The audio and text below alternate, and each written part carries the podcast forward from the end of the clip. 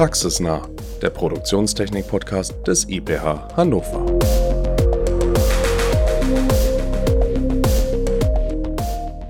Hallo und herzlich willkommen zu einer neuen Podcast-Folge unseres IPH-Podcasts Praxisnah. Das heutige Thema ist Kunststoffrecycling. Hierfür haben wir uns ein Startup aus Braunschweig zum Gespräch eingeladen, das uns ein bisschen was darüber erzählt, wie man Kunststoffe recyceln kann, diese für die additive Fertigung nutzen kann, wo Chancen, Herausforderungen bestehen und was das Thema eigentlich alles so spannend macht. Im Gespräch ist heute mit mir Rudolf Leul. Er ist Geschäftsführer der Recyclingfabrik und ist Fachmann im Bereich Kunststoffrecycling. Hallo Rudolf. Hallo Jens, vielen Dank für die Einladung. Sehr gerne. Ja, ich hatte gerade schon gesagt, ihr seid ein Startup aus Braunschweig. Was ist eigentlich, wenn dich jemand fragt, was machst du so oder was macht ihr Recyclingfabrik? Was wäre so der erste knackige Satz, um euch zu beschreiben? Ja, wir recyceln Kunststoffe in einem Kreislauf und verwerten quasi Müll wieder, um das in der additiven Fertigung zu nutzen. Wenn ihr jetzt sagt Müll, ist es so, dass ihr Kunststoffe, die aus Industrieabfällen stammen, recycelt oder auch Sachen, die halt schon mal verdruckt wurden oder die halt schon wirklich vom Endkunden kommen? Genau, also wir verwerten eigentlich ausschließlich Kunststoffe, die vom Endkunden kommen. Also das ist sogenanntes Post-Consumer Recycling. Das ist ein bisschen anspruchsvoller, weil wir da sehr ja, inhomogenen Müll haben oder Abfälle oder Ausschüsse. Wir sprechen auch immer sehr gerne von Wertstoff. Und da muss man erstmal schauen, wo kommt das überhaupt alles her? Und es ist nicht so schön homogen, als wenn das alles der eigene Produktionsabfall ist. Okay, das heißt, ähm, ihr bezieht von Endkunden, die zu Hause einen 3D-Drucker haben oder kleinere Unternehmen, nehmt ihr die Kunststoffe, die dort im 3D-Druck angefallen sind, als Stützmaterial, als Fehldrucke, Teile, die sich vom Bett gelöst haben, und die werden euch dann quasi ja, zugeschickt und daraus stellt ihr dann neues Filament her. Im Grunde ist das genau so. Wir sammeln das Ganze ein von Kunden, Unternehmen, kleinen Privatpersonen, Makerspaces. Das kann total unterschiedlich sein. Manchmal sind das alte Prototypen, Prototypen, die vielleicht auch der Geheimhaltung unterliegen. Irgendwelche Dinge aus der Materialforschung, Materialentwicklung, aus dem Medizinbereich. So Gebisse kriegen wir zum Beispiel relativ oft oder auch so Schienen für Arme oder Beine, um irgendwas abzustützen das dann eben nur relativ kurzfristig im Einsatz war. Das können aber auch Hilfsmittel aus der Industrie sein, wenn dann in der Produktion irgendeine so Schablone meinetwegen gedruckt wurde, um irgendein Teil aufzukleben, dass das immer in der gleichen Position sitzt. Irgendwann wird das Teil geändert und dann wird die Schablone nicht mehr gebraucht und dann sammeln wir das ein und recyceln das. Das heißt, einsammeln, ich hatte das bei euch auf Homepage gesehen, dass man quasi von euch Versandaufkleber auch bekommen kann und dann packt man ein Päckchen zusammen, sortiert es so gut wie es geht vorher vor zu Hause und schreibt dann drauf, das ist PLA und schickt euch dann ein Päckchen zu und ihr verarbeitet das dann weiter. Im Grunde genau so. Wir haben uns da ein relativ ausgeklügeltes System überlegt, dass wir gesagt haben, wir zahlen die Versandkosten, wenn man genug Müll gesammelt hat. Und zwar haben wir da uns eine, die Grenze von zwei Kilo überlegt. Wir haben momentan einen Schnitt pro Paket von 3,9 Kilogramm. Das klingt fleißig, ja? Genau, das klingt sehr fleißig. Und man muss dann nur nach Materialtyp sortieren. Also PLA und PETG sind die aktuellen Kunststoffe, die wir einsammeln. Und nicht nach Farbe. Nach Farbe, das machen wir dann. Und wir nehmen zum Beispiel auch gebrauchte Spulen zurück. Also quasi das Teil, wo das Filament für den 3D-Druck drauf war. Und verwenden die aber wieder. Also wir sind da beim Reuse, nicht Recycle. Das heißt, wenn jemand das Ganze zu euch einsendet, dann ist es entweder ein Fehldruck oder halt Filamentreste oder eben auch noch eine komplette Spule, wo noch ein bisschen was drauf ist und ihr separiert das dann und die Spule nutzt ihr dann wieder, um euer hergestelltes Filament quasi wieder zu verkaufen. Ganz genau. Wir wickeln unser gesamtes Filament auf gebrauchte Spulen. Wir haben zehntausende Spulen mittlerweile eingesammelt und davon können wir einen Großteil wieder verwenden. Und wir sind jetzt zum Teil sogar in Gesprächen mit den Herstellern von den Spulen dass, oder den Verwendern der Spulen von anderen Filamentherstellern, dass die die zurücknehmen. Ah, das, das ist auf jeden Fall super, weil das habe ich privat, sowohl hier im IPH, wenn ich hier 3D drucke, als auch privat, ist es eben so, dass die Spulen einen nicht unwesentlichen Anteil an der Gesamtmasse von so einer Filamentrolle eben haben. Und meistens sind das dann halt irgendwie 100 bis 200, 300 Gramm äh, ABS, was einfach so in die Tonne gehen würde. Und da ist die Wiederverwendung auf jeden Fall ein sehr gutes Thema. Du hattest vorhin eingangs gesagt, dass es halt Herausforderungen gibt im Bereich mit dem Recycling. Also wir forschen und entwickeln ja auch im Bereich Kunststoffrecycling, aber wir machen das nicht als Dienstleister, um jetzt irgendwie Endkunden wieder Material zur Verfügung zu stellen, sondern wir schauen eben, wie sich dann die mechanischen Eigenschaften und sowas ändern, um eben Unternehmen auch zu befähigen, da, ja, sage ich mal, eigene Industrieabfälle selber direkt zu verwerten. Ein Thema ist natürlich immer Feuchtigkeit und Fremdpartikel, die dann auch dort drin sind. Wie geht ihr denn davor? Oder was ist da so euer, ja, sagen wir wir mal, die Mindestvoraussetzung, wenn man euch was einschicken möchte? Worauf sollte man achten, damit man Filament überhaupt noch recyceln kann? Ja, man sollte darauf achten, dass da jetzt nicht der nächste Aschenbecher mit drin entleert ist. Das ist dann schon eine der größten Herausforderungen, was tatsächlich auch schon vorgekommen ist. Das ist für uns natürlich sehr mühsam. Ist zum Glück auch eher der seltene Fall. Und wir haben eher mit Fremdkörpern zu kämpfen wie Metallen, Eisenmetalle zum Beispiel und eben zum Beispiel Kleberückstände.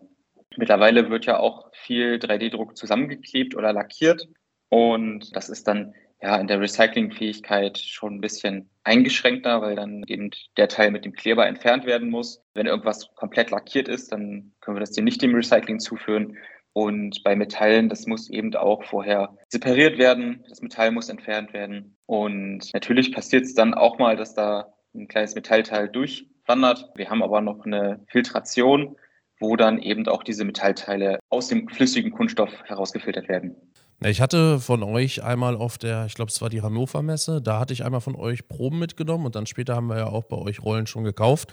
Und die drucken sich halt auch wirklich gut. Also da muss ich sagen, ich glaube, wenn man die jetzt einfach irgendwem Fremden in die Hand drückt, der wird jetzt nicht sofort merken, dass das recyceltes Filament ist, muss ich ehrlich sagen. Jetzt ist für mich die Frage, habt ihr denn eine Möglichkeit, wenn jetzt ein Kunde was kauft, dann zu sagen, das sind die und die Qualitätseinstellungen oder die Parameter, die Eigenschaften?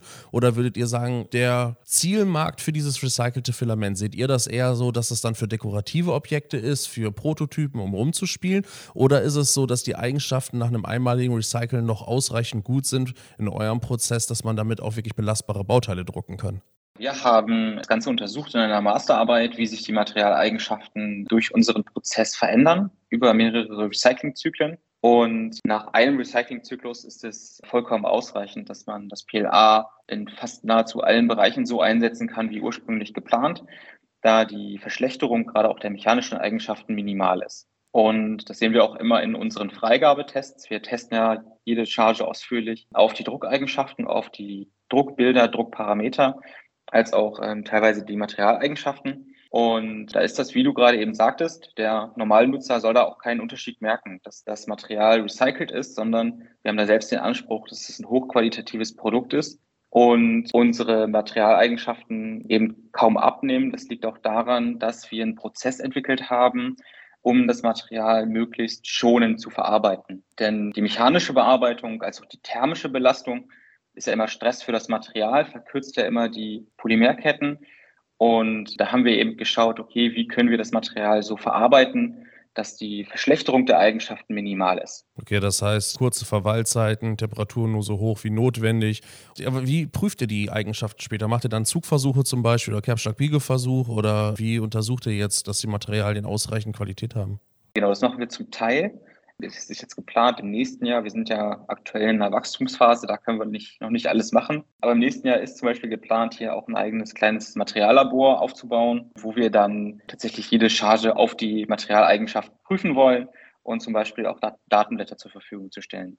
Ja, das ist auf jeden Fall richtig gut, weil da eben die Schwierigkeit, also wir haben ja auch verschiedene Forschungsprojekte im Bereich Qualifizierung von 3D-Druckprozessen, um zum Beispiel im medizintechnischen Bereich mit Neumaterial, mit Virgin-Material sagen zu können, es sind die und die Parameter und ich druck 20 mal das gleiche Teil und es hat wirklich 20 mal ähnliche Eigenschaften auf einem Toleranzband, was halt für eine Freigabe von so Produkten geeignet ist.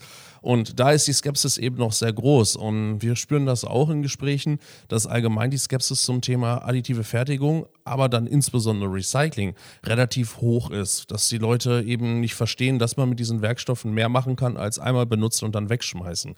Wie seid ihr auf die Idee gekommen, das überhaupt umzusetzen oder was ist so euer Background? Der Background ist der, dass uns Corona voll erwischt hat am Anfang. Man weiß ja, alles wurde irgendwie knapp, unter anderem ja so auch medizinisches Equipment. Und dann hat ja die Maker-Szene, also die Leute, die unter anderem viel basteln und 3D-Drucker haben, angefangen, dieses medizinische Equipment zu drucken so Gesichtsvisiere und so. Ja, das haben wir am IPA auch gemacht mit den Masken und sowas, ja. Genau, und da waren wir natürlich auch sehr gut vernetzt. Und da gab es da auch jede Menge Müll und keiner wusste genau, wohin damit. Und bei unserer vorherigen Arbeitsstelle von meinen zwei Mitgründern und mir, Jonas und Jörn, da gab es dann 50 Prozent Kurzarbeit. Also wir hatten dann plötzlich jede Menge Zeit, auch irgendwie was zu machen, auszuprobieren. Man wusste nicht genau, wohin mit der Zeit. Urlaub war ja auch nicht, also konnte man sein Geld auch anders irgendwie investieren. Und dann haben wir uns ja kleine Maschinchen gekauft, das Ganze bei mir in der Küche ausprobiert, den Leuten gesagt, kommt, schickt uns das mal zu, wir probieren das mal aus. Und die ersten Tests waren da sehr vielversprechend, wie wir uns das dann überlegt haben.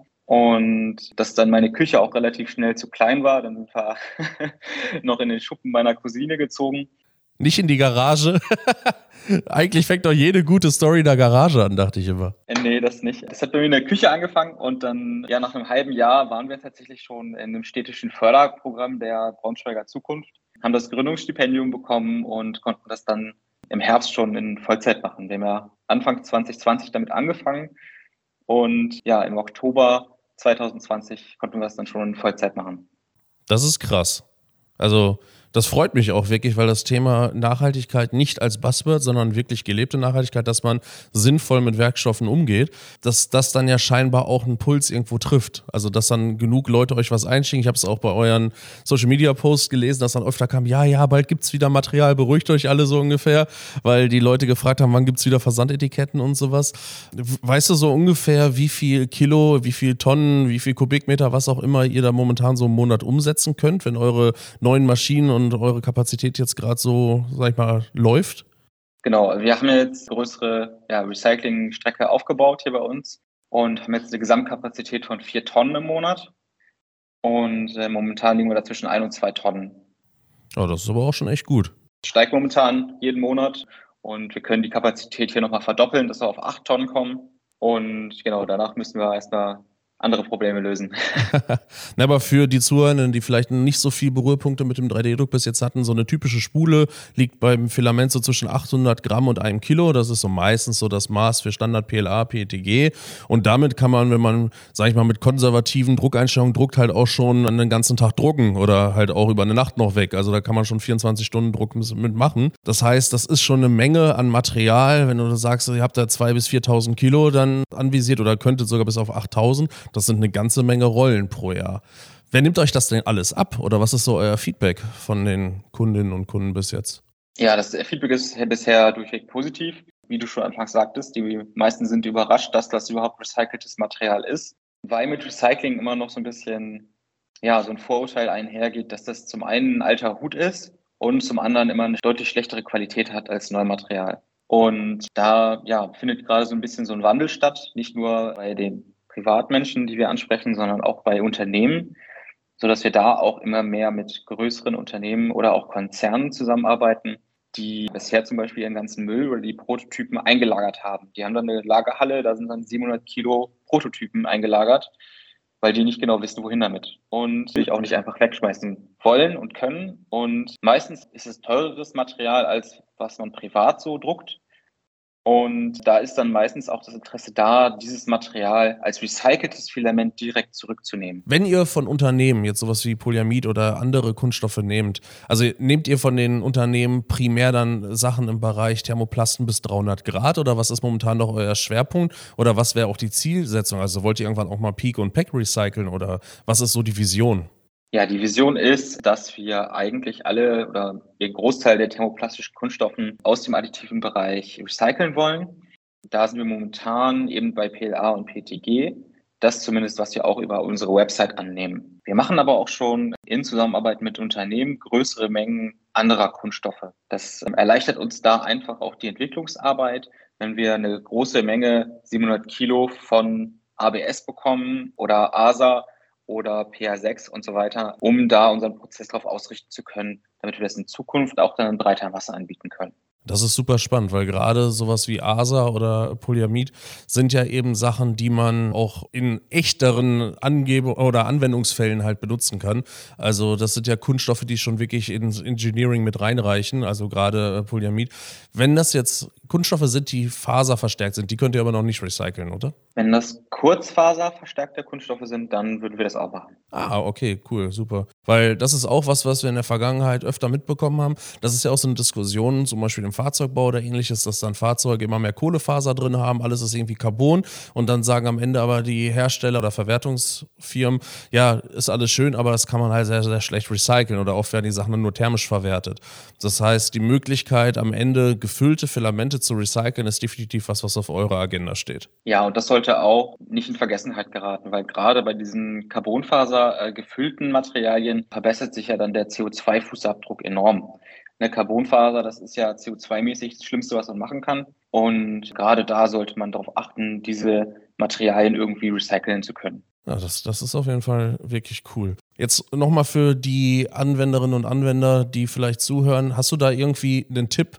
Wenn man sagt, man möchte recyceln, das ist ein Punkt, aber man kann ja auch direkt schon vermeiden, überhaupt sehr, sehr viele Abfälle zu produzieren. Habt ihr da irgendwie so goldene drei Regeln, um sparsam mit Filament umzugehen? Oder wie man vielleicht das auch vermeidet, dass man direkt irgendwie so viel produziert an Ausschuss? Ja, wir sagen natürlich immer, dass man sich zweimal überlegen soll, ob man das, was man druckt, überhaupt wirklich braucht oder ob es nur die nächste Spielerei ist, die nach einem Tag irgendwo in der Ecke liegt. Und dann eben, wenn man was druckt, darauf zu achten, möglichst wenig Material oder Hilfsmaterial zu verwenden, wie Stützstrukturen. Man braucht man wirklich da noch einen Raft unter dem Druck. Lässt sich das ohne drucken, haftet das vielleicht alleine am Bett. Das letzte ist dann natürlich direkt beim Drucker auch das zu sortieren, wenn man das schon dem Recycling zuführen möchte, damit das dann nicht irgendwie ein langer Umweg ist, sondern nur ein gewohnter Handgriff und ja, möglichst wenig zu kleben oder zu lackieren.